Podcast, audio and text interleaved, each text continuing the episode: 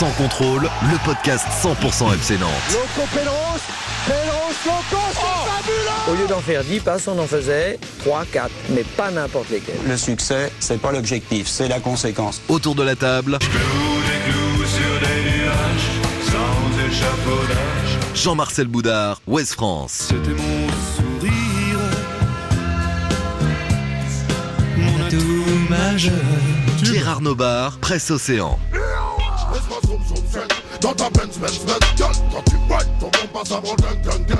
Julien Soyer, Ouest France. Un podcast présenté par va y avoir du sport, mais moi je reste tranquille. Va y avoir du sport. Simon Rongoat, It West. Salut les amis, salut Jean-Marcel Boudard. Salut tout le monde. Jean-Marcel qui a vu le FC Nantes Jean-Marcel. gagner. C'est vrai, j'ai pas fourché. Trompé. C'est Jean-Marcel. Ce week-end, il a vu Nantes gagner, les copains. Et même dans un derby, t'étais où, Jean-Marcel? Moi, j'étais à Sopin. J'ai fait doubler à Sopin d'ailleurs. J'ai fait la réserve que j'ai pas vu gagner, mais je suis parti. 1-0. Il y avait un 0 quand je suis parti pourtant. Et j'ai vu surtout la, la bonne domination et le bon match des U19 dans le derby breton, l'autre derby. Salut Pierre Arnaud Bar. Bonjour Simon, bonjour De tout le retour, monde. lui, du Parc des Princes, Pab. Un voyage effectué euh, comment En vélo, en char à voile En voiture. En voiture. En voiture, on a fait du covoiturage avec euh, mon ami Florian Cazzola de France Bleu. C'est beau. Le coup de com' du FC Nantes, c'était en train hein, ce, ce week-end. Oui. On verra si euh, ça se un poursuit. coup de... Alors, ce qui est incroyable, c'était pas un coup, un coup de com, euh, peu quand même. a dit Antoine Comboré, sauf qu'il n'avait jamais pris le train. C'est quand même incroyable.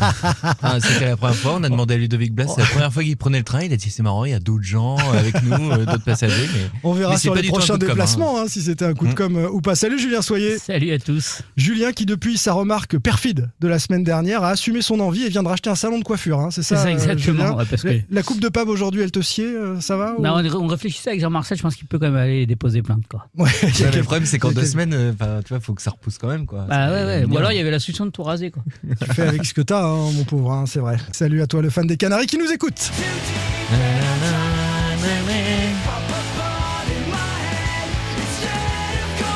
Offspring c'est dans énormément de séries américaines, ça. Bah dit. oui. Ouais, c'est un groupe américain. C'est pas. Blink, euh. Blink 682. Sum 41. voilà, ouais, on ça. y est. Le Sum 42 et non pas euh, 41 des Nantais à Paris au programme de ce 20e épisode saison elle, 4. elle est bien celle-là. de. Sans contrôle, elle Le te plaît Sam Fortou, Bah, bien euh, sûr. génial quoi. Euh, première partie entre Paris euh, et Nice en Ligue 1. Quels enseignements après la défaite au Parc? Blas en feu, Adjam a encore à la faute euh, défensivement. Et à conséquence de cette troisième défaite d'affilée en championnat, Nantes 6 points devant la zone rouge. Est-ce que le FCN est à nouveau sous la menace d'une relégation après cette séquence infernale à jouer tous les trois jours? On a d'ailleurs posté un sondage et on débriefera tout ça ensemble. La Coupe de France s'offre-t-elle à nouveau aux Canaries? Rapide débrief de la qualif face à Lens. On va évoquer le tirage aussi. Ce sera Lyon à la Beaujoire dans un stade plein cette fois. Et puis euh, le tableau dégagé avec Toulouse et Annecy en ultime survivant de cette coupe. Enfin, la Gambardella en flamme le 44 le week-end prochain. Carquefou, invité surprise, peut-il passer les quarts de finale? Le coach de Carquefou sera l'invité euh, du podcast. Et puis quelle chance pour le FCN dans son choc face à Monaco. Allez messieurs, rendons hommage avec le Parc des Princes à Kylian Mbappé, ce buteur incroyable qui... Pas vrai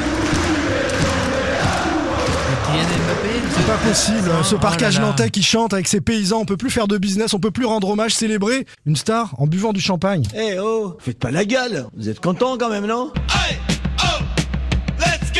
Sans contrôle, L'actu des Canaries a une touche de balle. Le FC Nantes battu 4-2 à Paris avec un scénario encore une fois étonnant. Quels enseignements après cette défaite au parc? Elena Gay. OMD OMC OMC Non, non, Dépêche YMCA. Mode. Alors, YMCA. exactement. Il l'a, mais le titre C'est Elena Gay, non Elena Non. Gay Enola. Enola Gay. C'est YMCA. Non, non, non. Village People. Non, non, c'est euh, orchestre. Mais Il y, a- il y a eu À plein la de... place de David, ça se voit. c'est incroyable quoi. Il y a eu plein, il y a eu plein de reprises, mais ça c'est Orchestral Manade Orche- in the Dark. Ouais. OMD quoi. Merci, je m'incline. Et Nolaguet, tu aurais dû rester chez toi, dit la chanson. Pab, tu avais décidé, toi donc, d'aller au parc. On va commencer avec toi. Côté Nous, on avait réglé satisfaction. le problème, on avait envoyé Dav- David Filippo, comme j'avais dit au dernier Ouais, podcast. ouais. D'ailleurs, faudrait peut-être euh, enfin remédier à ça parce que moi, j'ai rien demandé. Enfin, tu vois, vous, West France, vous faites votre, euh, Ouais, votre par petite contre, c'est vrai salade, que c'est vous pas envoyez sympa. David, mais après, moi, je, enfin, je me le tape au Parc des Princes. Reims en train de faire ah, elle est où l'entrée? Comment on va faire? Euh, Ah, mais c'est ça un stade Oh, Mais il y a des supporters, comment ça se fait? Ah, Oh, on, dirait euh, les herbiers. Euh, non, pas du tout. Bah, non, franchement, c'est pénible. Pab, côté satisfaction, euh, il y a ce Nantes mené 2 buts à 0, capable de revenir à 2-2 en jouant un peu plus haut. Tu vas nous dire si c'est ça qui t'a plu ou, ou bien Ludovic Blas, parce qu'on va s'arrêter quand même sur la performance de l'ancien Guingampais. Son niveau de jeu est clairement monté d'un cran ces dernières semaines, je trouve, non? Bah ouais, ouais. Alors moi, le, le point numéro un, c'est effectivement ce que tu dis, parce que quand tu regardes qu'il y a, il y a 2-0 après 17 minutes au parc, que Nantes prend le bouillon, euh, mais vraiment euh, totalement. On s'est regardé justement avec, euh, avec David, bah, qui, qui s'attendait à Non, ça. Par contre, on va, avait on va arrêter de parler de David. C'est la Mais- dernière fois. Voilà, c'est la dernière fois. Mais on pensait vraiment qu'ils allaient prendre une, une rousse de chez Rousse, quoi. Et cette équipe a quand même ce, ce truc incroyable d'être capable de, de créer des choses. Alors à la fin, il y a quand même une défaite, mais euh, en 10 minutes, elle crée quelque chose, elle vient dans la surface et c'est assez incroyable. Julien Ça va alimenter la, la petite discussion à, à retardement, mais euh, effectivement, peut-être qu'à 11 contre 11, Nantes aurait pu ramener le quelque chose scénario, euh, ouais. contre la Juve, puisqu'à 17 minutes, il y avait des zéros. Bien sûr. Ouais, je Non, crois que je non, l'ai dit la semaine dernière, hein, Jean-Marcel. Non, j'exagère, Non, non, non, non, crois pas, mais pas ça, moi. euh, Cette équipe-là, elle est punie en fait dès qu'elle refuse de jouer. À Paris, euh, les 20 premières minutes, enfin c'était, euh, j'ai pas souvenir sur le mois de janvier bus, hein. depuis la trêve avoir vu une équipe au parc aussi euh, craintive, aussi euh, prudente.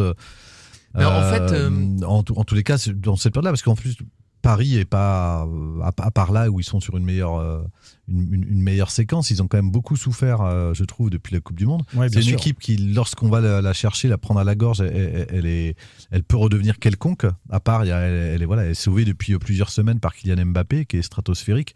Mais pour le reste, elle, est- elle peut devenir quelconque. Est-ce je- que c'est une volonté tactique de Comboiré de mettre le bus ou est-ce que Nantes a tout simplement subi aussi la supériorité technique des Parisiens pendant ces 20 premières Moi, minutes? j'ai un peu l'impression quand même que c'est ils ont du mal parfois avec leur entame dans ce genre de rendez-vous parce que en fait le on parle tu parlais Julien du scénario du match retour. Effectivement après 17 minutes il y a 2-0 et finalement ils reviennent à 2-2 mais le début de match moi il me fait penser à l'aller à Turin où l'aller à Turin en fait euh, la Juve domine largement t'as Nantes qui est complètement arc-bouté sur son but et t'as Lafont qui sort alors Mm. à Turin pas mal d'arrêts et tu restes à 1-0 ce qui te permet de revenir à un partout en deuxième mi-temps Ils ont pas su laisser T'aurais pu passer en la prendre tempête 2, cette 3, fois. 4 pareil. Et au parc, tu peux en prendre euh, 4, 5 euh, de la même façon parce que tu prends, tu prends le bouillon totalement. Et comme disait Jean-Marcel, effectivement, au bout d'un moment, t'as as, l'équipe qui sort, qui commence à jouer, mais euh, quasiment en se disant, bah, de toute façon, foutu pour foutu, autant jouer. Oui, un mais peu, quoi. tu, tu sors parce que Paris mène 2-0 et qui relâche un peu les treintes, non? C'est Ouais, mais non, parce que tu as la même. Je trouve, que tu reproduis quasiment les mêmes choses en deuxième mi- mi-temps. Alors en que subissant. t'as pas le choix. En T'as pas le subissant choix aussi. Bah, je sais pas si t'as pas le choix parce que tu arrives à ressortir à 3-2 en tous les cas et tu as l'occasion de Ganago, tu as une balle de- d'égalisation en plus. euh, C'est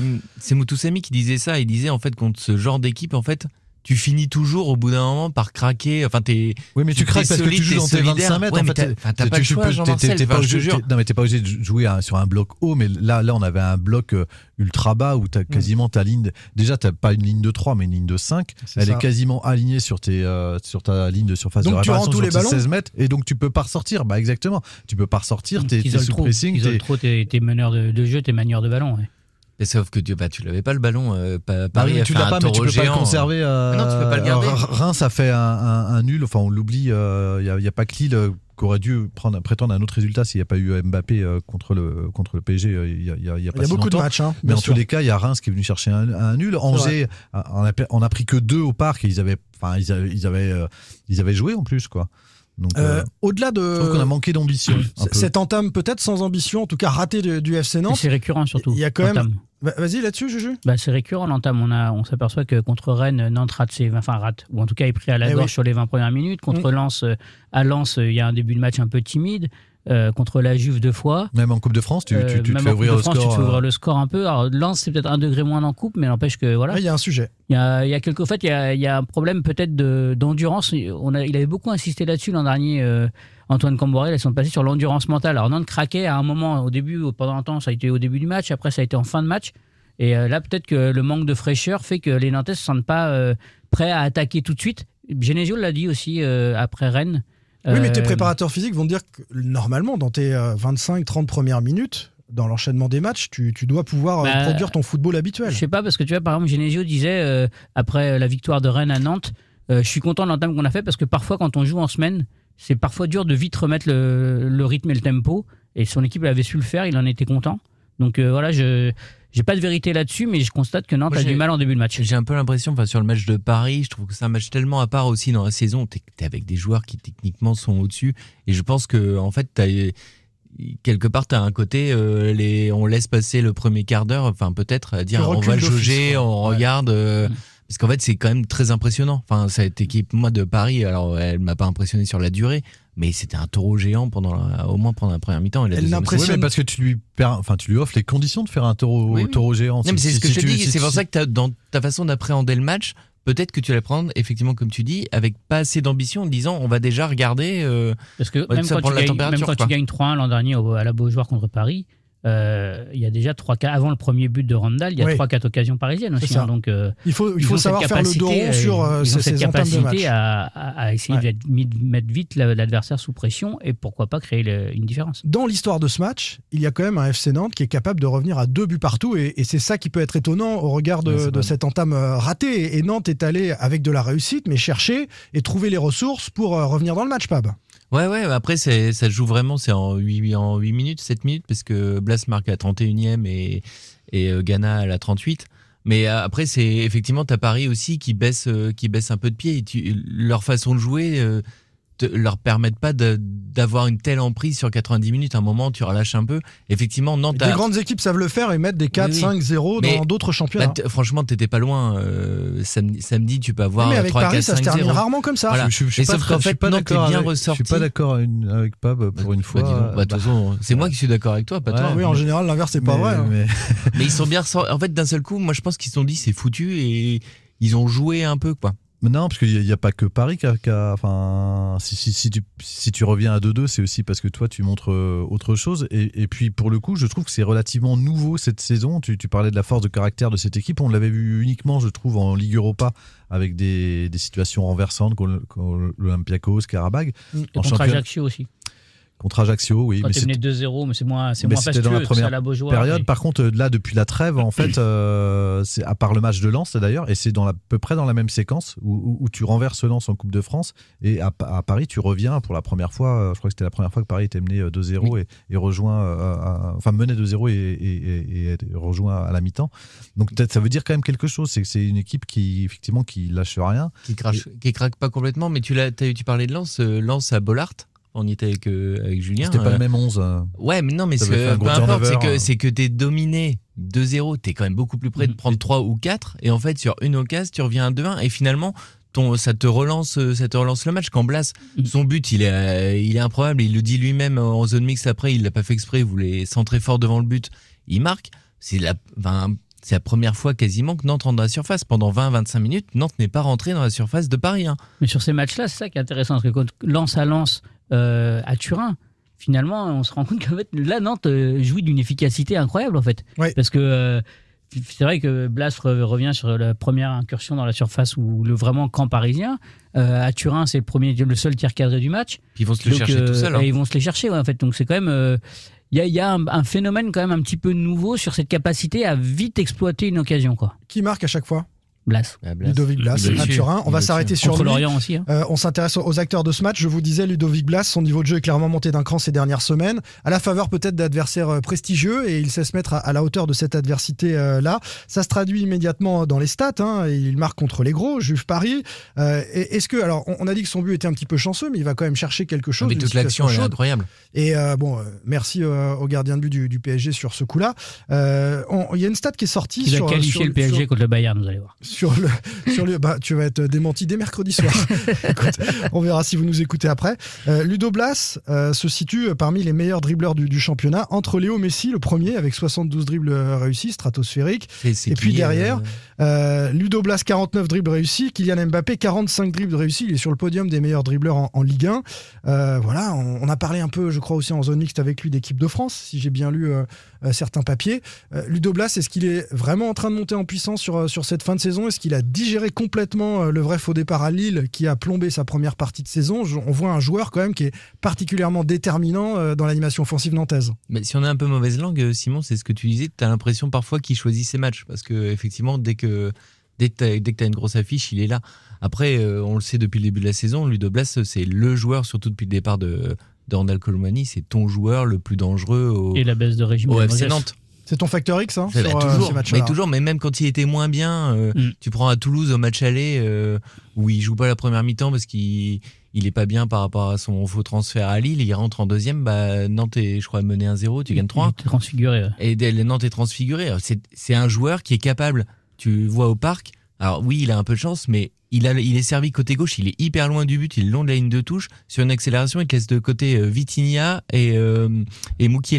Et il arrive dans, mais son accélération, elle est fulgurante. Il est au-dessus. Il Mais perd euh, pas le ballon. C'était- il est capable le de cas les remonter années les ballons. Enfin, hein. à il- Marseille, euh, quand Nantes perd 3-2, il en met un. Euh, Mm. à, à Lyon, il en met un. Le, le seul match, l'un des seuls matchs qu'il joue à Lyon, euh, Nantes marque un but en fin de match, mais c'est lui qui le met. Il En a fait, moins de pénalty il- en plus. Hein. Mais quand même, quand même, quand même, sa première partie de saison, et, et, euh, il a beaucoup tenté, beaucoup frappé sans, sans marquer. Et, et Nantes a fait Et- quoi? Regarde, Nantes était- vois, bah ouais. il- quand il est moins bien, Nantes est moins bien en fait. Et les confrères rennais, sur le derby, euh, perdu 1-0 euh, face au, au stade rennais, euh, nous ont dit, ceux qui ne suivent pas tous les matchs de Ludovic Blas, parce qu'il passait à chaque fois hein, face au, au stade rennais, nous ont dit, mais c'est incroyable ce, ce joueur, on le veut, on le veut Bah, à Rennes. Allegri, Allegri aussi, il a dit à la Mm. Juve. Après le match aller, il Ouais. dit, euh, C'est Enfin, le ou joueur le match retour, il dit euh, bah, il faut faire attention parce qu'ils ont Ludo Blas en fait. Mm. Il Alors Ludo. Blas, Ludo Blas est-il à son top? Est-ce que vous voyez euh, la trajectoire du, du joueur comme euh, Bah, monter en surtout puissance? que l'année dernière, je trouve qu'on a résumé sa saison à- à- avec ses stats, puisqu'il était sur deux saisons quasiment euh, à, à- à 10 buts. Euh, cette année, on l'a aussi résumé à ses stats, peut-être de manière un peu trop fortement, je trouve, parce que. Je On l'a son- réduit pour le coup. Oui, là. pour le, pour le coup. Sur certains matchs, il était peu influent Oui, dans le jeu, on- mais il faisait quelque chose en, en Parce matière que- de stats. Parce qu'il a toujours été présent sur les matchs euh, européens. Et, et, et- et puis, il a eu, euh, effectivement, au-delà du fait qu'il a eu du mal à digérer son, son faux transfert, je trouve que quand son jeu a changé, il l'a Mm. très bien expliqué aussi euh, avec l'absence de Randall Colomwani. Et lui aussi a dû trouver ses marques. Mais y compris en trouvant ses marques, il a toujours gardé je- je- une certaine influence, en tous les cas, dans l'animation offensive. Et surtout, une vraie capacité. Moi, ce qui m'a marqué sur le match de Paris, à un moment, il fait une course, un sprint, c'est en première mi-temps, où il revient piquer un ballon, je crois que c'est dans les pieds de Messi, où il fait une course quasiment de 25 mètres. euh, Et ça, il pour fait décrocher, plein, il en pour fait aller chercher. souvent, et il en fait de plus en plus souvent. Enfin, il, il est, c'est, il est, il est- je trouve qu'il est très généreux et il sent bien les coups pour aller chercher, les, récupérer Et- les ballons. Il participe. Il c'est devenu un, un- un joueur très très complet. Et c'est c'est là où je trouve qu'il a qui va beaucoup mieux ces derniers temps, c'est que, enfin, je sais pas si tu te souviens, Julien, à 3, euh, 28 décembre, c'était il y a pas si longtemps, Mm. où il est lancé en profondeur et on a l'impression qu'il était euh, un peu à la rue physiquement. Je pense qu'il était euh, embêté, je crois, par ses ischios ou adducteurs. ouais. Et en fait, euh, je pense que physiquement, il n'était pas au top. Et euh, là, tu vois qu'il est beaucoup plus tranchant. Je suis d'accord avec toi qu'il est complet. C'est un joueur qui perd jamais le ballon. Donc quand tu quand tu l'as, tu sais qu'il va au moins te gagner une touche. Il est sur le côté. Euh, c'est un joueur qui a une vision du jeu parce que souvent quand il reçoit la balle, il sait déjà où il va la donner. Et il est capable de te l'accélérer et de t'accélérer le jeu. Je trouve même que contre Rennes, des fois, il t'as l'impression qu'il il voit mieux que ses coéquipiers parce qu'il voit des situations. euh, je me souviens pour Ghana où il met la balle et Ghana voit pas qu'en fait euh, il y avait un espace là. Ce qu'on peut lui Et- reprocher parfois à Ganago, de pas Voilà. forcément sentir le jeu aussi bien que et dernière chose, pour moi, il y a aussi l'arrivée de Florent Mollet, je pense, qui peut l'aider, parce qu'il y a une relation technique euh, entre les deux, qui lui enlève un tout petit peu de pression, de, de récupération et de conservation de balles. Parce que tu as Mollet qui court énormément. Lui, c'est un joueur qui court beaucoup. Ouais, c'est un qui te récupère les ballons et qui te les bonifie. Et, du coup, tu peux avoir un trouve sur le côté qui Au-delà de la relation plus- technique, je trouve qu'il Ouais, décharge. enfin, moi, c'est plus, c'est moins la relation technique que le fait qu'il décharge une partie du travail Ludovic Blas, c'est-à-dire euh, sur la, sur les, on va dire sur les deuxièmes phases de construction où parfois il devait redescendre pour aller chercher. Il fallait à la fois qu'il amorce et qu'il se retrouve à la conclusion ou à l'avant-dernière passe. Tu peux redire Aujourd'hui, que un peu d'accord avec moi, hein. Je suis complètement d'accord Non, mais c'est quand même à Marotte, je suis désolé, la relation technique euh, entre Mollet, Blas, Santonze, il y a des joueurs de foot là qui Oui. euh, Mm. proposent autre Et chose et que on ce peut qu'on pourrait vraiment, voir. vraiment regretter que Moses Simon ne soit pas au niveau auquel euh, Ouais. on l'a connu. C'est un vrai euh, mystère. Même c'est que Ouais, le côté que- gauche, c'est pas pareil non plus. hein. Ouais, je sais, mais du coup, eh ben, ça équilibrerait aussi euh, les forces en présence. Parce que là, c'est vrai que le jeu penche quand même beaucoup à, à droite côté nantais. Et quand il va à gauche, peu on a pays. qui laisse des, des- des boulevards derrière, du coup. Ludovic Blas lui-même, ce qui était en conférence de presse euh, juste avant Paris, il nous parle de, de Santos parce qu'on dit bah, justement la relation entre les deux est bien. Et il dit oui, mais elle est encore à parfaire parce que parfois euh, les deux veulent mordre la ligne de touche ou ça. Et je pense qu'en fait le, me- le meilleur, enfin même si il reste que quelques mois de compétition, quelques semaines, euh, le meilleur est à venir, je pense. Il reste quelques mois de compétition sous le maillot nantais pour Ludovic Blas. Euh, tout le monde est sur cette idée-là qu'il faudra qu'il parte euh, à l'issue de cette saison-là après le, le transfert raté à, à Lille. Euh, vous êtes ok Pour lui il comme va pour le club. Et, Et il confirme, il confirme en fait, il a fait une énorme saison l'année dernière, et il confirme encore cette année, même s'il a eu des, des mois difficiles. je parlais, des, je parlais Bleus. Oui, il va partir, ouais. Est-ce que, les Bleus, c'est un objectif atteignable? On avait cet échange-là à propos d'Alban Lafont il n'y a pas si longtemps, il y a un an, avant la Coupe du Monde, etc. Est-ce que les Bleus, c'est un objectif atteignable euh, sur le potentiel qu'il exprime là avec le, le FC Nantes Ludovic Blas? Et pour cela, est-ce qu'il faut qu'il aille dans un club euh, européen euh, Moi, je pense, je pense surtout qu'il faut qu'il euh, fasse ça accessible déjà pour répondre à ta question, à mon sens. Peut-être encore euh, pas tout de suite, tout de suite, mais, euh, mais je pense qu'il a, il a toute la palette, comme disait Jean-Marcel. Il est, il est en train de devenir un joueur vraiment très complet. Maintenant, peut-être qu'il lui-même le reconnaît, peut-être qu'il doit encore être capable d'enchaîner à, à au niveau auquel on l'a vu contre la Juve, contre Paris, aussi Et sur, sur des matchs. match euh, aussi. et peut-être sur tout un match, mais ça, c'est.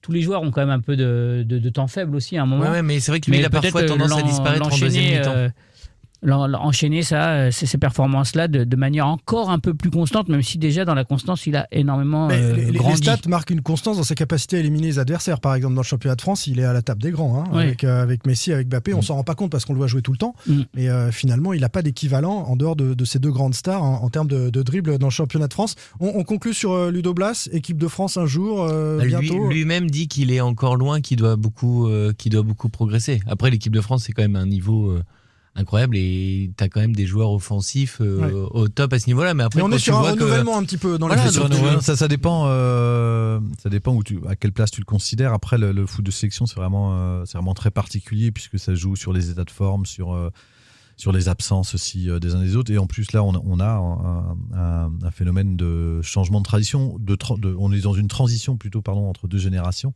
Et effectivement, il y a des places qui vont s'ouvrir. Je pense qu'il y, a- il y a des joueurs qui sont pas imposés en bleu au milieu. Euh, je pense à Jordan Verretou et je pense à Gendouzi par exemple. Donc ça, ça risque d'ouvrir des postes sur, dans le secteur offensif.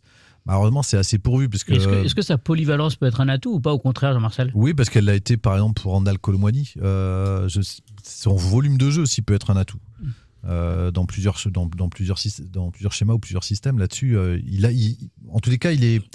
Je, je pense qu'il est pas loin et Didier Deschamps fera certainement des, des- pas des essais, mais en tous les cas, on va rentrer dans une Si. année là. Cette Oui, année-là, c'est maintenant. C'est maintenant Les là où il doit tester peut-être. des joueurs. Mm. Donc, si c'est pas sur cette fin de partie de saison, en fonction des choix sportifs et des choix de carrière de, de, de Ludovic Blas Ce sera ça déterminant, ça ça. sera l'année prochaine. ouais. Après, je sais qu'on a souvent eu le débat euh, entre nous en off, entre, entre journalistes, mais Ludo Blas, il y, a, il y a sa polyvalence qui est un atout et il est bon euh, globalement partout. Après, la question, c'est où est-ce qu'il est le meilleur, où est-ce qu'on peut le fixer le, le mieux? Dans une équipe. Tu vois, à un moment, on se posait la question euh, est-ce qu'il faudrait pas le mettre quasiment en en meneur de jeu reculé, euh, tu vois, un petit peu à la Pirlo, est-ce qu'il serait pas mieux un peu, un peu plus bas? Est-ce qu'il est qu'il doit jouer euh, deuxième attaquant comme Mm. il fait parfois à Nantes euh, dans un 3-5-2 où il est très bon? Est-ce qu'il Il doit quand jouer sur un côté? Ah, Mais il, est quand même Bah, redoutable ou sur un il côté quand il est sur son faux pied. Mais partout il Euh, joue en deuxième les attaquant défenseurs savent aussi. jamais ce qu'il va faire, soit rentrer à l'intérieur, soit euh, percuter. Ah ouais. C'est vrai que de. Ouais, mais tu vois, si tu le mets dans le cœur du jeu, enfin, tu vois, tu, ça peut aussi être euh, un peu plus reculé, il peut te remonter les, les ballons, être aussi efficace. euh. Enfin voilà, c'est- il y a, pour moi, il y a une petite question avec lui de sur d'évolution de où se où se placer vraiment pour être top performant parce que tu sais qu'il a un potentiel incroyable. Pour moi, il a un potentiel vraiment énorme. Blas, gra- il gratte de plus en plus de ballons en plus. ce que disait Jean-Marcel tout à l'heure, sa Mm. capacité, Bah, à, sa à capacité à mettre de l'intensité voilà. défensive Ouais. euh, désormais. Côté déception, euh, j'ai relevé 111. euh, on a dit beaucoup de bien de lui ces dernières semaines à Paris. Il était un peu moins à l'aise. Euh, T'as Castelletto. t'as vu contre qui t'as vu qu'il avait en face Oui, quand même. bien sûr, Il mais- avait euh, Nuno Mendes qui était en feu et c'était le d'un côté match. d'Mbappé.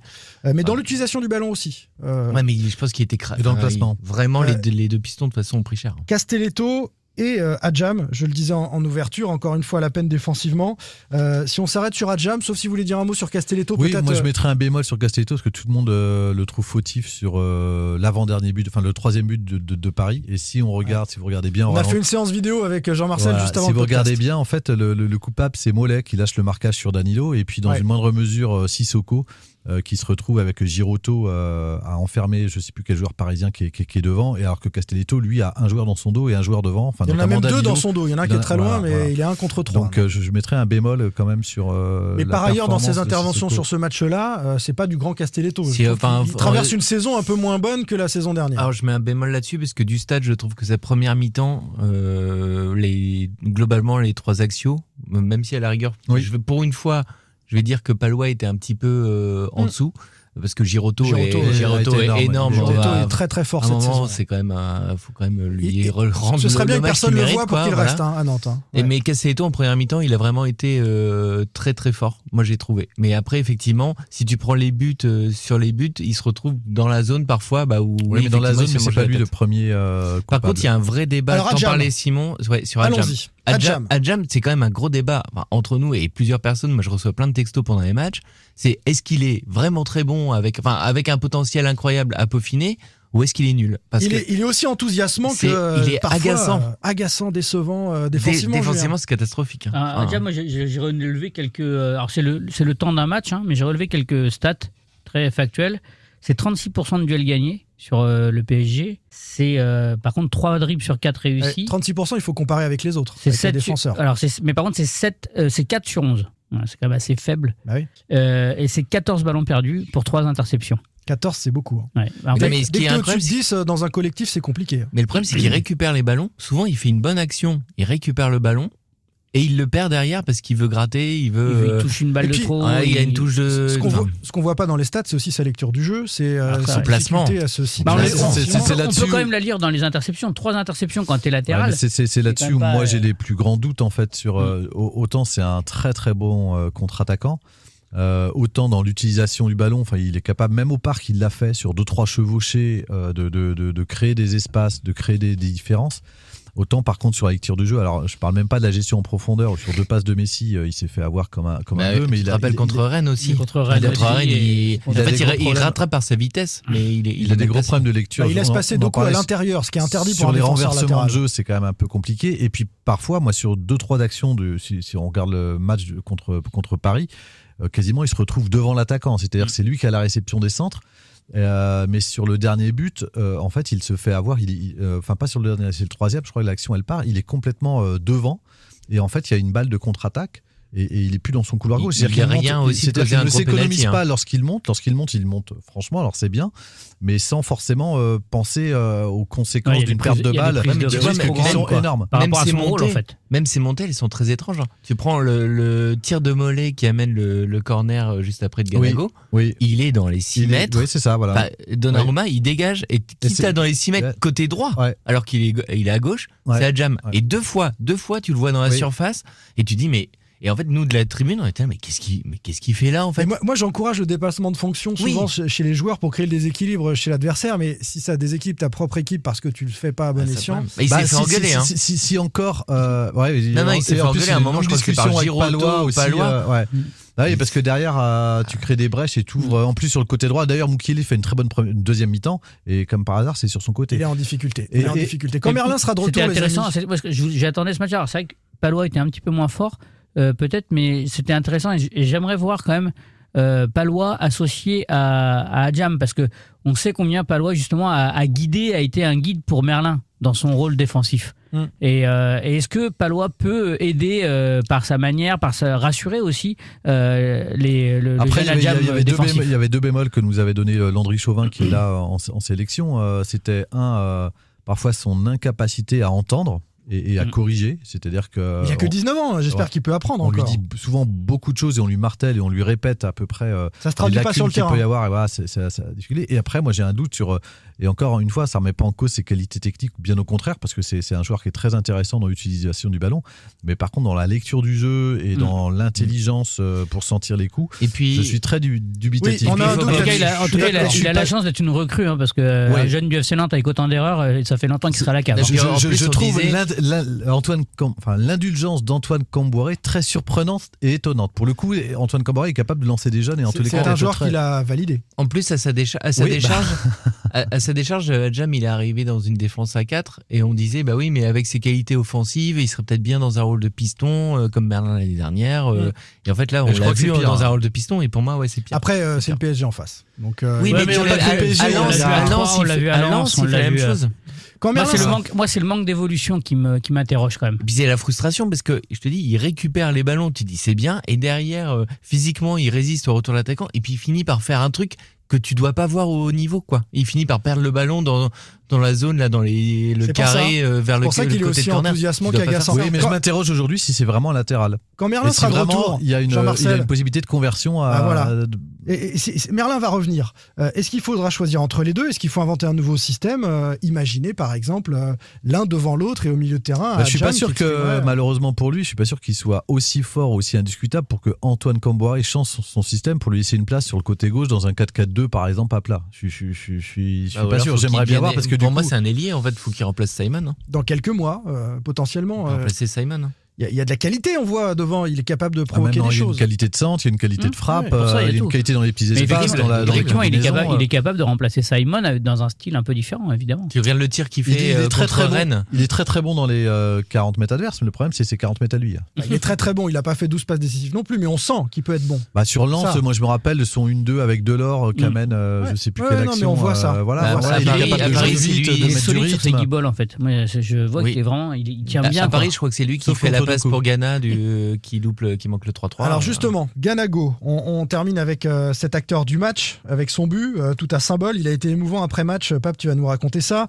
Il, il a indiqué notamment euh, qu'après la perte de sa fille, le foot pouvait tout simplement un peu le sauver, en tout cas lui permettre de continuer à se lever le matin, à penser à autre chose, et, et qu'il allait lui dédier tous ses buts. hein. C'était émouvant Ouais. de le voir marquer. Bah, en fait, ouais, on l'a vu euh, donc en, en zone mixte. Donc, euh, bah, pour, pour les auditeurs, c'est les joueurs qui passent euh, devant nous dans une salle euh, avant de rejoindre le bus. euh, voilà, c'est le moment où on peut les interroger. Ils s'arrêtent ou pas. Et là, il s'est arrêté. Et moi, je trouve, oui, c'est très touchant forcément parce que bah, même pour nous, journalistes, c'est pas. Enfin, on aime bien parler foot et là, c'est quelque chose qu'on ne peut pas décrire. On peut pas comprendre cette douleur-là. Et il en parle. euh, voilà, il s'est penché là-dessus. Je pense qu'il a beaucoup de il essaie d'avoir du, recul et voilà, et il a dit qu'effectivement le foot c'était une famille et que bah, lui ça lui permet, c'est ce qu'il dit. Euh, En, gros, moi je résume son, intervention quand il dit euh, je ferai un métier de bureau, je serai assis euh, devant mon ordinateur, j'y penserai tout le temps, tout le temps, tout le temps. Il dit là j'y pense tout le temps, j'ai du mal à me lever le matin, mais les deux heures pendant lesquelles je suis à l'entraînement ou l'heure et demie pendant laquelle je suis sur un terrain, bah, j'y pense un petit peu moins et ça m'aide. Et La voilà, communauté nantaise a été comprendre de toute vraiment, façon. euh, Mais pas- forte, hein, pas, que Nantaise, et- et au-delà aussi, ouais. Il a eu énormément de messages, il m'a dit de, de joueurs étrangers, de, de gens de clubs étrangers. Il était énormément touché par euh, l'hommage de, de Bollard lors de Lance Nantes, qui était vraiment très beau. Et ouais, c'est c'est touchant. Après, on- moi, je peux pas en dire plus parce que je peux pas comprendre ce type de douleur. On peut pas comprendre. Conséquence de cette troisième défaite d'affilée en championnat pour le FC Nantes, les amis Nantes, et 6 points seulement désormais devant la zone rouge. Il y en avait 10 il n'y a pas si longtemps. Le FCN est-il à nouveau sous la menace d'une relégation à l'issue de cette séquence infernale à jouer tous les trois jours? On a posé la question sur Twitter, plus de 2300 votants. Oui, Nantes en très gros danger, 5% des gens. Euh, oui, rien n'est fait, 44%, donc plutôt euh, pessimiste, en tout cas, qui se disent qu'il y aura bagarre pour le maintien. Non, ça devrait passer, 42%, c'est très équilibré. Et non, maintien tranquille, 9%. Euh, je vais vous demander de voter. hein. On s'amuse à voter. On n'a pas de boule de cristal, évidemment. Il peut se passer plein de choses. Mais là, euh, au moment où on se parle, euh, vous voteriez plutôt oui, très gros danger, oui, rien n'est fait, non, ça devrait passer ou non, tranquille. 42%, ouais. Le- Toi, tu votes non, ça devrait passer. Ouais. Donc, plutôt optimiste quand même. Moi, c'est rien n'est fait. Mais vous vous êtes euh, moqué de moi parce Oui, que j'ai fait, fait. j'ai fait des tas d'épisodes. Enfin, dans plein d'épisodes, j'ai parlé du calendrier. Oui, ouais, on va en parler. Et jusqu'en avril, c'est C'est compliqué. David P. qui Ton, moqué. ton- ton vote, euh, Jean-Marcel Pareil que Julien, moi. Non, ça devrait hein, passer. C'est lui qui connaît le, le football autour de ce- cette table. Donc, euh, et voilà. Ouais. non, ça devrait passer. Moi, je vote euh, non, ça devrait passer. J'étais pas loin de non maintien tranquille, même s'il faut pas le dire. Euh, et on va expliquer pourquoi. Alors, les tweetos, qu'est-ce qu'ils nous disent?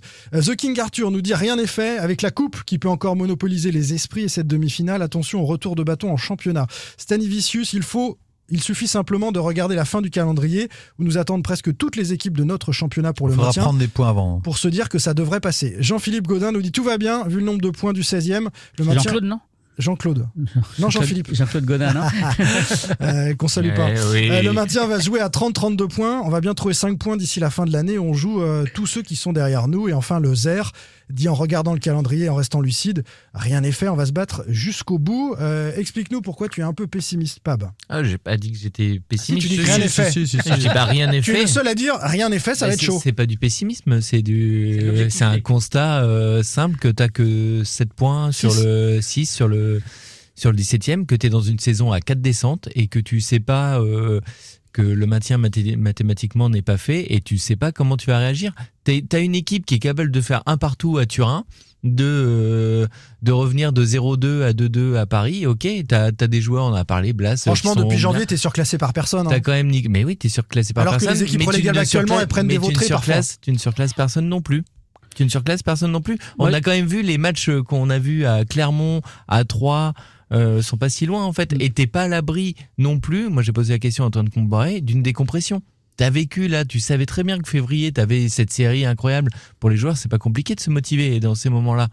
Après, euh, Oui, là mais tu as déjà, un ça va effectif pour y répondre parce que tu as de la qualité. Ouais. Le, le- je- Non, mais moi, le je le mercato souhaite- hivernal a quand même le- renforcé cette équipe. On, on est Je le obligé de, souhaite, le- t'as de une voir. équipe a, au-dessus, mais- il pas de les- la concurrence pas- aussi. Bah donc oui. les joueurs vont être obligés de. de La décompression, euh, tu après, joues pas hein, si t'es pas après, bon. euh, on a, on s'en sort bien sur la dernière journée en fait encore parce que euh, Reims qui va, qui va mettre ce but à la dernière seconde, vraiment dernière seconde contre, contre Ajaccio par exemple. Il y a, voilà, il, il faut pas oublier aussi qu'il y a des concurrents en face qui ont des points de retard et qui vont peut-être pas non plus euh, avancer aussi En fait, vite que si, on, si on vous laisse faire peur, on, on- on peut se dire que les Nice, Monaco, Reims, ce sont les, les équipes qui ont engrangé le plus de points depuis la trêve. Le calendrier à venir, c'est Nice, Lyon, Reims, Monaco. C'est un bloc Voilà. d'équipes difficiles. Et donc Nice, Monaco, Reims sont les équipes qui ont engrangé le plus de points. Donc Mm. le problème, ce sont les, les équipes qui sont sur la plus forte dynamique et ça, ça va être tes prochains adversaires. Donc effectivement, euh, ça sera des matchs de coup près, sauf qu'il y en a deux que tu, tu- tu joues quand même à la Beaujoire. Mm.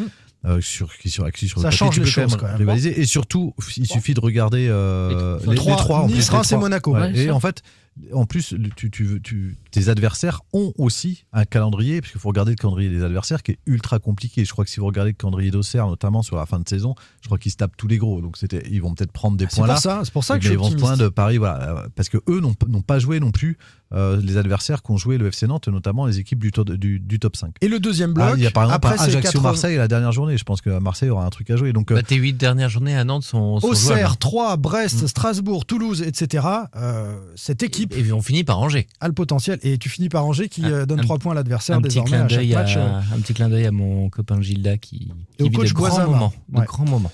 Euh, voilà pour euh, le calendrier du FC Nantes et, et cette incertitude du maintien qui. Mais je euh, trouve en plus tu as quand même euh, une équipe qui a gagné en maîtrise dans le jeu Ouais. qui me semble quand même beaucoup plus mature euh, et, et- et qui est en tous les cas beaucoup plus armée, beaucoup moins friable que- que- qu'en début de saison peut-être. On, on termine euh, cette copieuse première partie avec un mot sur l'adversaire de dimanche, l'O- l'OGC Nice à la Beaujoire. Les Canaries euh, ont une revanche à prendre sur le match aller, messieurs.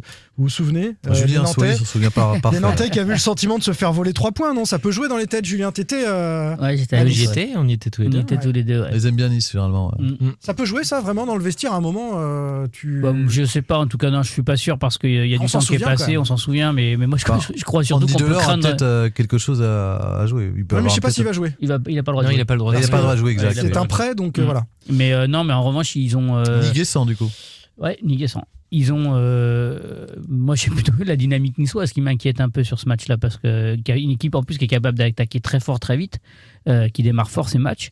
Donc, euh, donc, quand on a parlé de Nantes qui a du mal à démarrer ses matchs, il faudrait pas que le match soit tué à la, à la 20e minute, par exemple. Et euh, c'est plutôt ça qui me fait peur. Et, je- et la- je pense que le l'épiphénomène, en tout cas la- la- la- l'action euh, du penalty et du but niçois et peut pas être une source de motivation supplémentaire pour Non, le FC C'est pas. Nice le problème sur cette polémique-là, c'est le Texier. En Donc, plus, oui. euh, voilà, par, tu- par tu- contre, tu- le jour, deux points le de jour, déficit si un, par rapport au un jour ça arrive, parce que c'est bizarre, c'est pas arrivé depuis, mais si un jour on revoit le Texier euh, à la Beaujoire ou machin, là, ça peut être euh, différent. source mais de Nice, motivation. euh, Nice, non, en fait. Si Nantes prend des points Parce que à Nice, Nice, Nice on peut sera aussi dire, ce Nice de peut dire. aussi se dire, voilà, c'est quand même ils nous ont privés d'une d'une coupe de France, quoi. Donc euh, je veux dire, euh, La Coupe de France, on en parle justement, messieurs. Quel sens de la transition. Jean-Marcel Boudard, Ouest France. Pierre Arnaud Bar, Presse Océan. Julien Soyer, Ouest France. Simon Rongoat, It West. Sans contrôle. L'actu des Canaries a une touche de balle. La Coupe de France s'offre-t-elle à nouveau aux Nantais Rapide débrief de la qualif face à Lens. On évoque le tirage face à Lyon et le tableau dégagé avec Toulouse et Annecy en ultime survivant. Ma raison vacille et t'engueule Prête à chavirer Dany. Sous les coups Et de Dany et Etienne Dao. de flashback Au titre, enchaînés. le monde. Et si un jour je me flingue? C'est à toi que je le devrais. J'imagine Jean-Marcel, moi, dans Ouais. chanter sur cette chanson-là. La ouais, je crois en plus, je crois que je l'ai vu euh, à Rock en scène en C'est vrai que t'as la voix 2015. d'Étienne Dao. Ouais, il y a du Dao un petit Tu peu. peux pas hein. dire mon aquarium au micro Mon aquarium. Mon aquarium. Soleil à Rome.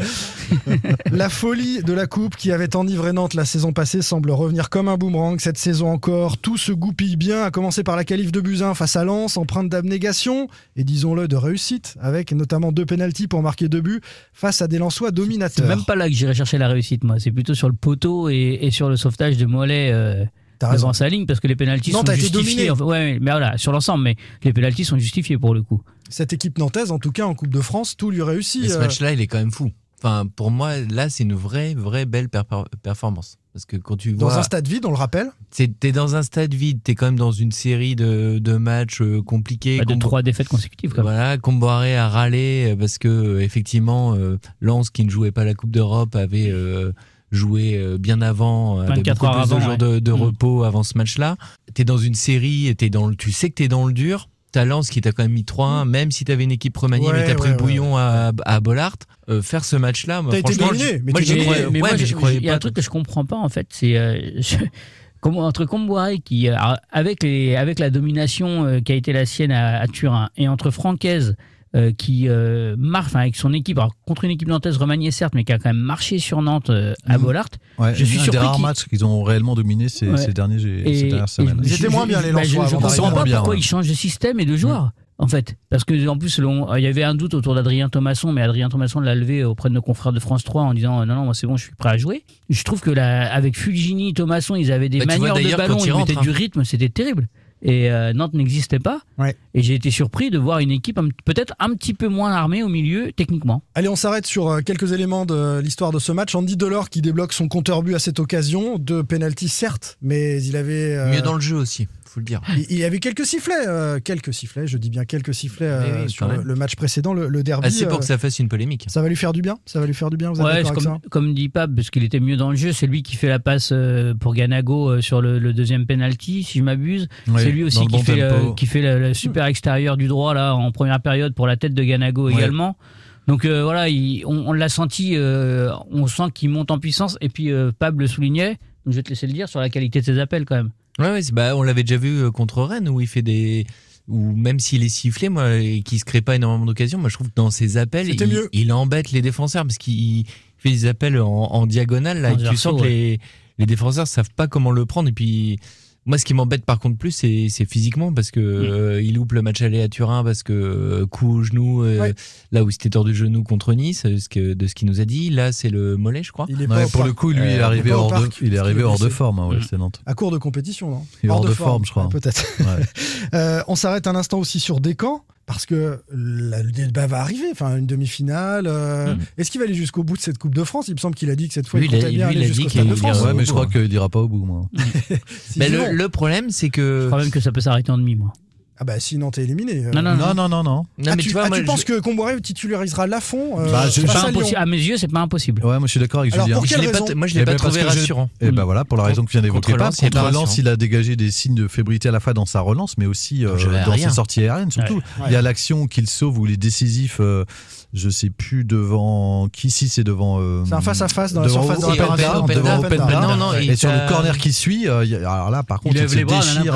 euh, il pas sait pas où il est, Ouais, quoi. Il est Il est pas à l'aise alors qu'il est très grand. Oui, et ça me rappelle le match contre Monaco Ouais. euh, l'an passé, la, la demi-finale aussi, où dans les airs, euh, les buts avaient été pour lui, même si derrière il avait été décisif. En fait, il est très bon sur sa ligne. Il est très bon sur sa ligne. Quand tu t'en parlais, ou pour plonger dans les pieds là, contre Penda et je sais plus, c'est Dacosta comment il s'appelle Ouais, le contre 10 Pereira là. d'Acosta, ouais. Et il plonge dans les pieds et tu vois que il fait il fait des super arrêts sur sa ligne, il est génial. Mais par contre, dans, oui, dans le jeu aérien, sur les corners, sur les centres, Après, euh, il fait après, il y a, une, il y a une, euh, juste une petite, euh, un petit bémol, c'est que quand un gardien joue peu, euh, les repères aériens, les repères dans, avec ses autres, avec ses défenseurs, c'est sans doute ce qui est le plus compliqué à, automatiser et à ouais. appréhender. Surtout Mais si c'est pas sa spécialité. Puis, puis la difficulté, c'est que tu as quand même. euh. C'est euh, toujours, est-ce que tu dois faire jouer euh, pour du sport de très haut niveau gardien. euh, Voilà, ton meilleur gardien, c'est un On international va se français refaire en le fait. débat. on va oui. se refaire le débat. Bah. Lens- peut avoir cette question parce que Lens a joué avec Jean-Louis Leca Ouais. et si euh, Brice Samba qui marche quasiment sur l'eau, qui est peut-être un des meilleurs gardiens euh, cette saison en Ligue 1, Euh, je pense que si tu as Brice Samba, je suis pas sûr que tu aies ce résultat-là à la, à la fin du match, et notamment Mais sur la dernière sortie le- qui provoque le penalty. Le coach Lançois avait été clair, hein, les cas jusqu'au bout hein, sur Oui. la coupe. Oui, oui, oui, Ce oui. qui est- Ce qui n'est pas le cas de Comboiré, donc on aura un petit débat à de venir. Ce qui n'empêche pas que le avant est le grand favori de ce Alors carré. allons-y. Bah, Dernier carré. le Nantes. Lyon, le tirage. Bah, Est-ce que c'est- un tirage favorable Bah Est-ce que c'est le meilleur Bah tirage oui, possible évidemment. ou pas Bah c'est pas le meilleur tirage possible, Si. c'est favorable. Eh, C'est mieux de les jouer. Sinon, est-ce qu'il faut mieux les jouer là à la Beaujoire ou au Stade de Bah, France j'ai- quelques quand même. Lyon, c'est c'est quand même la deuxième ou troisième bête noire. De, du, ah, il y a Lille en fait. Depuis la remontée de Nantes, euh, c'est Lille qui a le moins perdu Oui. contre le FC Nantes avec une seule défaite Ouais. en plus de 10 matchs. On est parti sur des équipes que Nantes a joué au moins 10 fois depuis sa remontée. Et euh, avec Lyon, c'est euh, en 20 matchs, c'est euh, 12 victoires de l'OL.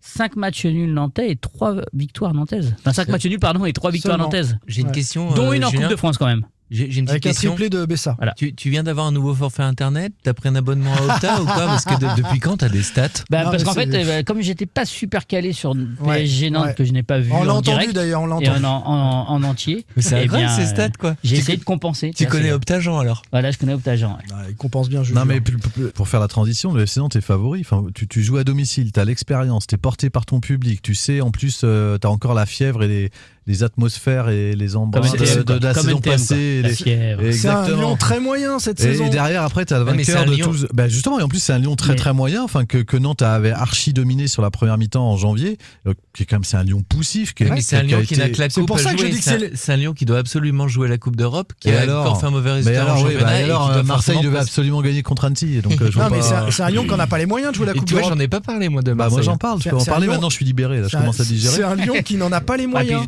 Un grand coup euh, à Rennes. Sur, Ouais, ce, qui- sur- exactement. sur ce qu'ils font, on s'en fiche de Rennes. sur ce qu'ils font en championnat, Il est sur ce vrai. qu'ils font en championnat, euh, les Lyonnais ne méritent pas la Coupe d'Europe pas plus que, que les Nantais. Et, et pour moi, c'est le meilleur tirage si tu es dans l'optique d'aller au bout et de gagner cette coupe et de revivre une, Non, mais ce une qui est quand épopée même européenne. incroyable, c'est que t'es aujourd'hui, on a le débat à te dire que euh, bah, FC potentiellement tu peux, tu peux y retourner quoi. Et moi, je sais que j'ai commencé à quoi. Moi, j'ai commencé à prendre des réservations sur Bakou l'année prochaine. Non mais avant le match de Lens, euh, on... enfin, c'est, je trouve qu'il y a un- Bah, il restait une- Marseille. une bascule quoi. Il restait Et t'as- moi, mon sur le même. commence à me dire, tu sur la pas même soirée. déplacements européens. Non mais sur la même soirée, tu, tu balances, qui était quand même dans les favoris aussi de la compétition, et qui était favori de ce match, surtout à huis clos, et tu perds Marseille, Dans la qui avait sorti, qui a eu, merci, Qui avait sorti qui avait Rennes sorti et le Rennes et PSG. le PSG. Ouais, Bravo mais- mais Marseille. moi, c'est un peu une libération, un peu comme l'année dernière, parce que mon pire scénario, c'était un Nantes-OM, donc je l'ai évité l'an passé, merci Nice, et je l'évite cette année, merci Annecy et Laurent Guyot. Annecy Et en tous les cas, et non, mais Toulouse sont les deux adversaires qui restent. Euh, Oui. Laurent Guyot, un petit mot quand même pour Ah oui. finir, les messieurs, sur la réussite de l'ancien directeur du centre de formation du FC Nantes, qui est devenu coach à Boulogne, et là, et qui réussit avec Annecy une demi-finale. Il sort l'OM au vélodrome. Il peut même le faire dans le temps réglementaire s'il n'y a pas ce, ce pénalty accordé dans les dernières secondes. Il Ce sort, penalty, c'est le but du, a le du but, gamin là. Pardon, le, le but, le centre raté, Mm, parce que le penalty, Sanchez le, Le rate. Le rate, hein, on s'en souvient. Mais euh, Annecy, Toulouse, enfin le plateau, euh, il est pour Nantes. ouais, mais attention. Hein, parce Oui, que- évidemment, attention, toujours. Ouais, attention. Mais quand même. Mais Non, en tout mais cas, déjà, quand c'est chouette pour euh, Guyot, hein. parce que euh, c'est un, entraîneur qui a eu des, des difficultés parfois, enfin qui a connu des, des- des passages difficiles dans sa carrière d'entraîneur. Et là, c'est une belle récompense, je pense, pour l'homme qu'il est et le, le coach qu'il est. Jean-Marcel. Oui, je disais, tu étais quand même le favori, parce que tu es quand même sur une dynamique que les autres euh, ont, à l'exception peut-être de Toulouse, parce que Annecy euh, lutte pour le maintien. euh, Lyon, euh, je suis désolé, mais ils n'ont pas réglé tous leurs problèmes. Enfin, c'est une équipe oui. qui est capable euh, Toulouse quelque sur chose de pas trop mal, mais comme du pire aussi. Et, et voilà, je disais, l'autre adversaire qui est sur une bonne dynamique, c'est Mais, mais n'a Toulouse. pas quelque part Mais t'as pas l'expérience de Nantes. l'expérience T'as de- pas que l'expérience de de l'an pas l'expérience passé, du Stade euh, de France, t'as pas. Stade de voilà. France. Parce que contre Et- Toulouse, et en puis, finale, un éventuellement, le Et stade puis, on- on Il y a quand même un écho. Enfin, moi, je me rappelle des, des, des zones mixtes euh, de, de tous les matchs de, Coupe de France, que ça soit à Épinal contre Taon, euh, où il passe à l'arraché au, au, au penalty, que ça soit à, ouais, voilà, que ça soit à Angers, où pareil, il gagne au tir au but euh, après être revenu euh, au, au score et avoir été mené à zéro. À chaque fois, ils- les, les joueurs en parlaient en disant bah ouais non, euh, bah plus ça va, plus on y pense. Oui, Ok, enfin ouais. c'est quelque chose qu'ils ont quand même dans le coin de la tête, une petite musique là comme Bah, ça. pour euh, moi, il y a deux choses. Castelletto a exactement dit ça il y a, il y a 15 jours en conférence de presse. Il dit euh, la coupe, en fait, on est tenant du titre, on veut la jouer à fond. Il dit la, la joie qu'on avait après la victoire au tir au but à tant les Vosges.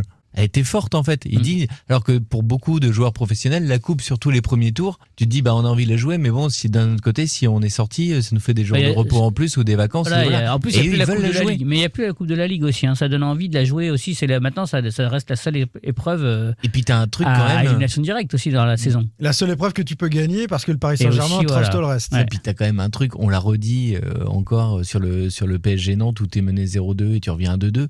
Il y a un truc avec Comboiré depuis Comboiré et avec Mm. cette équipe, c'est que c'est une équipe qui te véhicule des émotions et qui est capable de te faire un truc quand tu l'imagines pas. Et là, ce qui est presque inquiétant, a c'est que tu peux il a- l'imaginer. Il a piqué la chatte à Dédé. euh. Il l'a avec lui en coupe en Ouais. tout cas. Et, et c'est le point de départ de cette magnifique euh, épopée des supporters euh, nantais à Paris et puis dans, dans toute l'Europe. Enfin, tout le Mm. monde a envie de revivre ça, évidemment. Euh, on parle de coupe? Euh, toujours, restez bien avec nous. On parle de Gambardella pour le FC Nantes, mais aussi pour Carquefou avec le coach Carquefolien.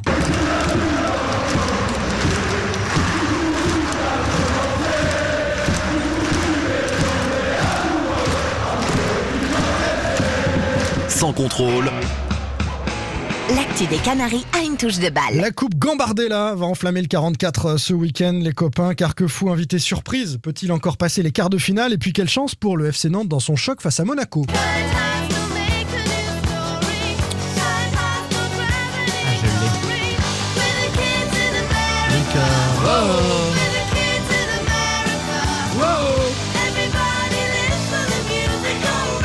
Pas la musique d'un film. Kids in America. Alors, il faudra retrouver le film, c'est Kim Wilde qui euh, chante ça. Vous l'avez compris, on parle aujourd'hui des kids en Gambardella. A commencer, Jean-Marcel, par les Ouais, jeunes carqueux. mettre United Kids, moi. J'ai déjà mis, On non écrit sous les murs. Ah non, ça. J'ai des limites. C'est plus mon niveau. Les, les jeunes carquefoliens, Jean-Marcel, petit pousset et invité surprise des, des quarts de finale. hein. Oui, parce que je crois que c'est la seule équipe de, de, de régional avec Pau euh, Qui- qu'ils ont et qui n'a pas d'équipe professionnelle euh, par ailleurs chez les grands. Alors, Exactement. contrairement à Pau. Exactement. Et donc, euh, qui a, fait un parcours fabuleux, puisqu'ils ont éliminé déjà euh, Lorient euh, 1-1-1-0, euh, Orléans, qui est aussi une équipe nationale, et surtout ce match incroyable contre Bordeaux, ils sont menés trois fois au score. Enfin, on en parlera avec Kylian Auger, avec le- le- leur coach, pour avoir de, de tels ressorts. Ils sont menés trois fois au score, ils reviennent à, à chaque fois, et en plus, ils sont menés dans la séance de tir au but pour renverser ég- également les Girondins de Bordeaux devant 1900 personnes. Enfin, il, y a une, il se passe une vraie dynamique, c'est une belle épopée qui rappelle, toute proportion gardée, celle de l'équipe première en 2008. On accueille justement le coach de l'USJ à Carquefou, Ça, ça a euh, commencé Kylian. le 10 septembre pour eux, je crois, si je m'abuse. La coupe, pas de le challenge. À chaque fois que je fais un lancement de Oui, truc. mais regarde, il a des stats. Oui, mais il a encore des stats. C'est Oui, encore mais- pour dire des stats. ah, interromps Jean-Marcel, il te fait peur. Donc t'as aussi un calendrier maintenant. Euh, je- Enfin, c'est vrai que si Adjam faisait ce genre d'intervention euh, défensivement, on, on serait mieux protégé. Kylian Auger, le coach de l'USJ à Carquefou, nous rejoint. Bonjour Kylian. Bonjour à vous. On va commencer euh, avec des félicitations quand même pour euh, avoir réussi à emmener cette équipe de, de Carquefou en quart de finale de Gambardella. C'est un exploit hein, pour euh, une équipe régionale, comme le disait Jean-Marcel, d'atteindre ce niveau-là. Ben ouais, ouais, le, le terme exploit il prend euh, tout son sens depuis qu'on a éliminé les Girondins en huitième de finale. Jusqu'à présent, ça reste un, un très beau parcours. Mais là, on est vraiment sur un exploit parce que ça, ça représente la plus grosse performance de l'histoire du club. Jusqu'à maintenant, justement, euh, dans ce parcours, c'est c'est ce match face à Bordeaux qui est le moment le, le plus fort. Ou euh, racontez-nous peut-être un petit peu ce qui s'est passé à- avant et comment vous êtes parvenu à, ces quarts de finale? Bah, sur le parcours Gambardella, donc nous, on rentre euh, en tant que club amateur, on est rentré sur le deuxième tour. Donc on a eu un, un parcours euh, somme toute classi- classique, on va dire, sur euh, sur la partie régionale, avec euh, des adversaires d'un niveau hiérarchique inférieur à chaque fois, mais euh, qui nous ont quand même donné du, du fil à retordre. Autant on en donne aujourd'hui aux structures pro, autant euh, les structures de niveau R2 nous en ont donné. Euh, avec des matchs animés, notamment contre la Séguinière, je me souviens, où on passe au tir au but. Ouais, vous passez au tir au but, ouais, c'est ça, un 6-5. hein. Ouais, ouais, c'est c'est exactement ça. On, un partout dans le match, on prend le, premier, le 1-0 à la 86e minute sur un contre. On égalise sur l'engagement à la 87e et derrière on s'impose au tir au but. Énorme. Ah oui, déjà vous êtes passé tout près. Il, il a, Ah il, a, ouais. il a une saveur particulière, ce, ce match. Est-ce qu'il il- il crée quelque chose au sein du groupe ou pas? Dans, dans le contexte, en, en plus, il était, euh, il intervient à un moment où on avait pas mal de blessés. Il intervient à un moment où on se rapproche de la finale régionale. Donc nous, l'objectif qui était affiché, c'était le tour, euh, le tour fédéral. Donc on a eu avec la réception de Lorient. Donc je pense que ça a été, euh, quand on voit maintenant les Girondins de Bordeaux et le fait de gagner au tir au but, je pense qu'il a été charnière parce qu'il nous a permis de désacraliser la séance de tir au but, l'exercice en, en lui-même. Nous a permis de nous imposer. Je pense qu'on a une petite marge de confiance sur euh, sur ça. Donc euh, ouais, ouais, important. Après, donc on a eu une finale régionale contre les Essarts et, et là le, le parcours qu'on qu'on connaît un peu plus, c'est-à-dire une victoire contre le FC Lorient à domicile en 64e, une victoire à Chauvigny en 32e, une victoire contre l'US Orléans en 16e et euh, donc la, la victoire contre les Girondins en 8e. Ouais, et Kylian, justement, quand le match de Bordeaux est assez fou parce que vous êtes mené trois fois au, score, quatre si on compte la séance de tir au but. Et, et où est-ce que vous trouvez les ressources? Enfin, Pour revenir, ça veut dire que c'est votre équipe aussi une équipe joueuse qui est, qui est ambitieuse en tous les cas, face à des Ouais. adversaires de niveau supérieur? Ouais, complètement. Je pense que il y, a- une part de rationnel, on va dire, jusqu'au 2-2. Parce qu'on est sur des faits de match et on est sur un scénario euh, classique, euh, mené au score, on revient. Euh, demain, ben, on est capable de revenir. Là où on bascule dans, l'irrationnel, c'est le fait de prendre ce but à la, à la 85e minute. Et là, euh, se dire, ben, on était dominé, hein, faut pas se mentir non plus sur la, sur la deuxième mi-temps et notamment les, les 25 dernières minutes. Euh, donc là, prendre à la 85e, c'est sûr que se relever, là, c'est c'est des ressources mentales, c'est aussi euh, bah, une, je sais pas si vous avez eu, eu l'occasion de regarder le troisième but, c'est une super action collective euh, des gars. Donc euh, il y a des ressources, mais il y a aussi un, comme vous dites, un fond de jeu qui est euh, qui est quand même récompensé à la fin, puisque bah c'est une action construite et c'est euh, finalement un latéral qui vient finir l'action après un et deux. Donc euh, donc c'est un aboutissement aussi du, du projet de jeu que les gars ont créé. Parce que nous, ce qui nous surprend un peu de l'extérieur, c'est vrai que c'était face à, si on prend l'exemple face à Bordeaux, on s'attend euh, à ce que quand vous soyez mené, euh, votre équipe, elle, elle- peut s'écrouler, mais en même temps, vous résistez. Enfin, vous faites jeu égal quand même pendant, euh, on va dire pendant pendant une heure. Donc, euh, c'est-à-dire que même face à des à un centre de formation euh, qui, qui dispose d'autres moyens, où, c'est quasiment leur quotidien euh, le foot, euh, votre équipe est capable de, de- rivaliser. Et ça, ça nous a nous surpris un peu. Et vous parliez euh, justement, si vous pouvez nous parler de cette génération-là, qui est un peu la génération oubliée. Vous, vous en parlez comme la génération oubliée. Ouais, ouais, j'en parle comme une génération oubliée parce que hum, elle a vécu des imprévus euh, qui sont pas de sa faute malheureusement. C'est-à-dire qu'en en U15 ils ont fait une phase en régional 2 à cause d'un souci administratif au niveau du label, ce qui fait qu'ils ont commencé sur cette division. Et ensuite ils ont eu bah, le malheur du Covid, donc euh, eux en U16, ce qui fait que euh, sur l'année U16 ils n'ont pas pu postuler au niveau 17 en national. Donc ils se sont toujours euh, tapé les, les déconvenus, on va dire.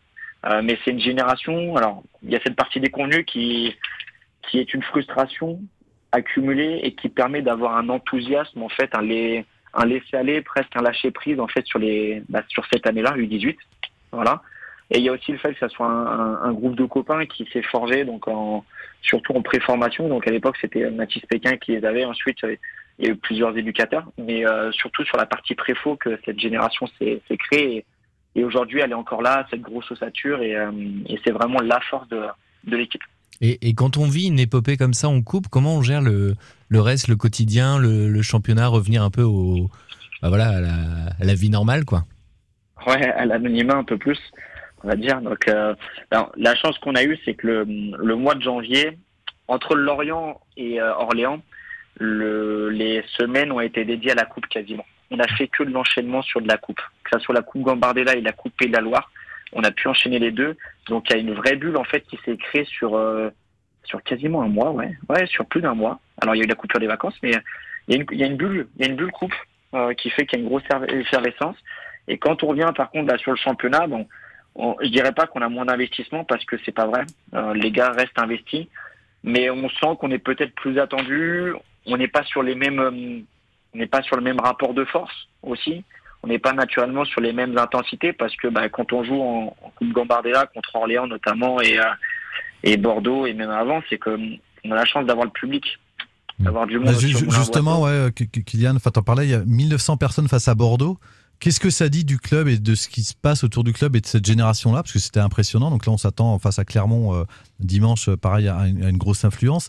Et puis, comment on fait de la formation à Corquefou, un peu dans l'ombre du, du FC Nantes face à la Jonelière Ben, nous, je, je pense qu'on a une, une identité club quand même qui est. Alors déjà, il y a un, il y a un héritage euh, à Kharkov, c'est-à-dire que euh, que ça soit ce club aussi qui se retrouve là aujourd'hui, je pense pas que ça soit anodin, parce qu'il y a une manière de faire depuis euh, depuis plusieurs années. hein. Il n'a pas fallu attendre la génération de 2005 pour que le, le club, bah, des fois, soit comparé à Nantes. On l'a encore vu ce week-end. hein, les, il y a une double confrontation USJA FC Nantes qui s'est euh, soldée par deux victoires pour euh, pour Kharkov. En co- Ah, la- lors de l'année bon. Covid, vous, euh, Carquefou était aussi allé assez loin en Gambardella, il me semble. hein. Ou l'année Ouais, juste avant, comme, comme le FC Nantes. hein. Donc il y a aussi quand même une forme de récurrence euh, à 2-3 années de- d'intervalle. quoi. C'est ça. L'année d'avant le Covid. Année avant Covid, on ouais. était, sur, on était sur un 16e de finale euh, contre l'US Orléans justement. Et dans l'histoire du club, en fait, et d'atteindre le tour fédéral, ça peut paraître bête, mais c'est presque normal en fait aujourd'hui Mhm. dans les mœurs. Maintenant, le fait de retrouver le club en 32e, 16e, euh, 16e c'est quand même une belle performance, c'est pas anodin, mais euh, Tour fédéral 32e, c'est quand même inscrit dans les mœurs du, du club. Pour revenir à la question de Jean-Marcel, euh, puisque c'est un podcast consacré euh, exclusivement habituellement au, au FC Nantes, mais on fait une Ouais. belle place à, à votre épopée avec euh, l'USGA. Est-ce qu'il y a des connexions euh, entre euh, les jeunes des, des deux, des deux clubs? Est-ce que euh, Carquefou est l'antichambre pour certains qui ne seraient pas pris au FC Nantes Euh, C'est une question de béotien. Je ne connais pas bien ce, ce niveau-là et je suis curieux de le savoir. Bah, on n'est pas l'antichambre, on, on l'a été. Avant, il y avait beaucoup de joueurs du FC Nantes qui, euh, qui revenaient du côté de Carquefou, de ce que les anciens pouvaient dire. Aujourd'hui, on récupère euh, peu de jeunes qui sont passés par Nantes. Dans mon effectif, euh, si je dis pas de bêtises, il y en a un qui est passé par Nantes, Nathan Alain, qui était auparavant à Sucé-Suarne, mais qui est revenu parce que proximité avec le domicile. Donc on, a peu de liens sur l'aspect, je dirais, dirais joueur, même si aujourd'hui on a quand même un, lien qui est un peu plus, je dirais, présent sur la, la passerelle école de foot. C'est-à-dire qu'on a de plus en plus de jeunes qui vont, bah, si ce n'est que réaliser des essais, jouer sur des matchs amicaux. Donc euh, on- il y a un lien qui est, euh, c'est vrai, plus présent. Après, les, les jeunes des deux clubs se, se connaissent. hein. Oui, ce sont Les meilleurs de la région pour certains d'entre eux, bien vous, sûr. vous, vous êtes passé Ouais, c'est 15 ça. jours, je crois, par le FC Nantes euh, à un moment dans votre formation, si je m'abuse. Alors j'avais fait un stage, j'avais Ouais. fait un stage avec Samuel Fenial et euh, à l'époque. Puis euh, autant on parle des joueurs, autant sur la partie éducateur, on a une on a une bonne relation avec les éducateurs de la préformation. Je pense notamment à Nicolas Chabot, Steve, euh, Steve Albert et Maxime Battier. Donc euh, la, la partie encadrante s'entend Mm. s'entend également bien. Alors, Carquefou-Clermont, c'est l'affiche. Euh, dimanche, en Gambardella en quart de finale. Est-ce que l'USGA peut être à nouveau invité surprise de, de ces demi-finales? Qu'est-ce que ça vaut, Clermont? Vous préparez ça comment? Il y a des vidéos de, de l'adversaire qui est à l'autre bout de la France? Ouais, il y a des vidéos. Il y a des vidéos parce que c'est la chance de la Gambardella, c'est que de jouer ce type d'équipe, bah, ça permet d'avoir accès à un contenu, euh, multimédia qui est, euh, qui est plus présent que d'habitude. Donc on le prépare bah, comme les précédents matchs. Voilà. C'est-à-dire que euh, on a une semaine d'entraînement qui est classique, à trois entraînements par semaine sur les mêmes créneaux de- d'entraînement. On a une partie vidéo qui est, qui est présente, certes. Euh, L'avantage qu'on a, c'est qu'on a le renfort aussi de quelques joueurs U17 hein, sur cette semaine pour pouvoir grossir l'effectif et, euh, et rester en qualité. Mais euh, le gros changement, en fait, il va pas venir de, de nous-mêmes. Il va venir de l'effervescence qu'il y a au niveau du club. Parce Et que, justement, ça, comment vous, comment vous la gérez? Comment est-ce concrétise au sein du club? Parce que j'y reviens encore une fois, mais vous étiez près de 2000 personnes contre Bordeaux. Là, on s'attend euh, quasiment euh, à, à un stade encore euh, plus plein. Ouais, ouais, ouais. Donc les joueurs, je les ai pas vus. Donc on, on a fait vraiment étape par étape. hein. Autant la semaine dernière, on jouait contre l'USC Savertou, donc on est resté focus sur sur cette échéance. Mais là, on sent que l'effervescence, ça monte un peu plus vite. Que ça soit sur les sollicitations, là par exemple journalistes, podcasts euh, ou autres, mais même au niveau des licenciés du club, euh, au niveau des parents qui s'intéressent à l'équipe, on a une effervescence qui est de plus en plus grandissante. Donc on a la chance quand même d'avoir bah, plusieurs bénévoles là qui encadrent tout ça, qui organisent au mieux tout l'à côté, on va dire la partie billetterie, la partie sécurité et même le jour J du match. Donc on, on arrive à rester dans notre bulle, mais je pense que l'effervescence, euh, elle va monter un peu plus et les gars nous le confirmeront, je pense, en étant au lycée. euh, je pense que tous leurs collègues de, de lycée leur en parlent. En cas de nouvel exploit face à Clermont, euh, l'USGA défiera le vainqueur de- du match entre le Stade Rennais et Auxerre. Nous, on va terminer le podcast sur euh, le FC Nantes. Ce qui n'est pas pour déplaire euh, au FC Nantes, je crois, qui aimerait plutôt Ah le plus ouais. loin possible affronter Carquefou. Bah, en finale de Gambarde avec euh, les grands du FC Nantes aussi en finale de Coupe de France, c'est un truc de fou.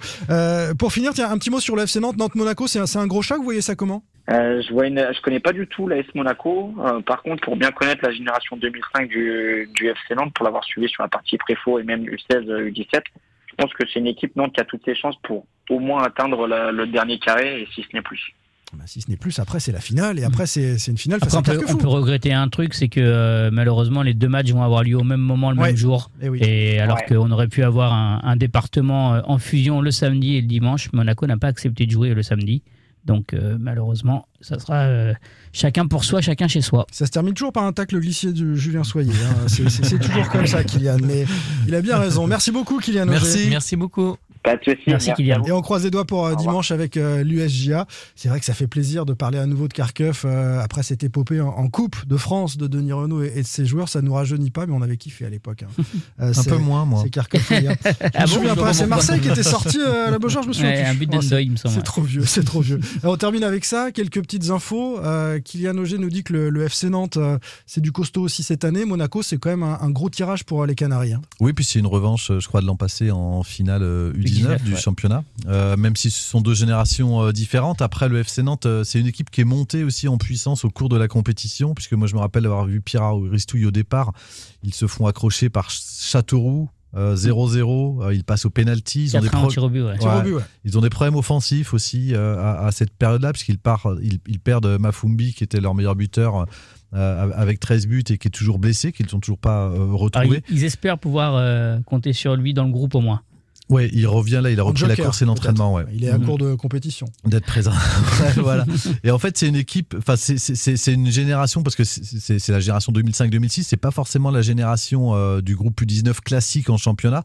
Et, et il s'est passé quelque chose, notamment si on parle de match fondateur contre la Séguinière pour Carquefou, le match fondateur, en tous les cas pour le FC Nantes, c'est le match à Angers, où, euh, enfin, contre Angers euh, à, à la Genelière, où le FC Nantes est mené 2-1, mène 1-0 et mené 2-1 à la 83e et marque un but à la 90e et 93e minute.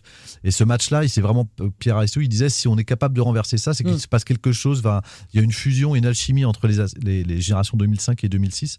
Et donc, alors le, le petit handicap pour le FC Nantes, c'est que Nathan Zézé, qui a pris un rouge avec la réserve euh, samedi dernier, ne pourra pas jouer. Alors c'est lui qui a qualifié son équipe en marquant le troisième but contre le Havre euh, au tour précédent. Ah, qui ça, était c'est aussi un, un- un- un gros adversaire, le Havre, qui est un habitué. euh, Victoire 3-2. exactement. Par contre, Simon, t'as oublié de mettre le jingle. euh, oui, mais on y reviendra le plus tard. Le tunnel à Jean-Marchel.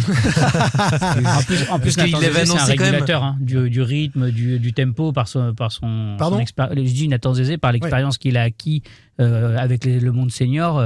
Euh, pas uniquement les pros, hein, la N2 aussi. C'est un vrai régulateur dans le tempo, dans les rythmes du match, donc euh, de par son positionnement. Et aussi, puis sa présence, sa présence à- à- au sein de l'équipe euh, donnait une certaine forme d'assurance et de tranquillité et de sérénité. Alors le, le FC Nantes va re- retrouver Bastien Mepillou, qui est aussi un habitué de la réserve, Mm. qui joue plus au milieu euh, avec la réserve, Grand en défense espoir, centrale, euh, du grand espoir de ouais. qui qui est un 2005, Ouais. Euh, tout comme autre 2005 à suivre. En fait, le secteur du jeu, pour ceux qui iront à Sopin, en tous les cas, à 14h30 euh, Dimanche. dimanche, face à Monaco, c'est vrai que le a un, vrai milieu de terrain euh, qui est assez euh, fort, qui est son secteur fort en tous les cas euh, de, de jeu. Et je pense à Malang Gomez, à Demen Tabi- Ta- Tabibou, qui sont euh, 2005-2006 et à sur, non, de- dès 2005 pardon, et Louis Leroux 2006 qui est en train de se révéler cette année avec la compétition, qui est le seul 2006 qui joue en tous les cas si on accepte Bastien Mepillou, qui joue en championnat et qui a euh, été encore très bon en deuxième mi-temps face au Stade Rennais euh, dimanche dernier. On ne manquera pas de vous euh, compter euh, les résultats et le scénario de ces deux matchs pour Après, faut- Carquefou et pour Nantes. faut peut-être juste rappeler, Nantes, ses euh, derniers titres, Gambardella, c'est 2002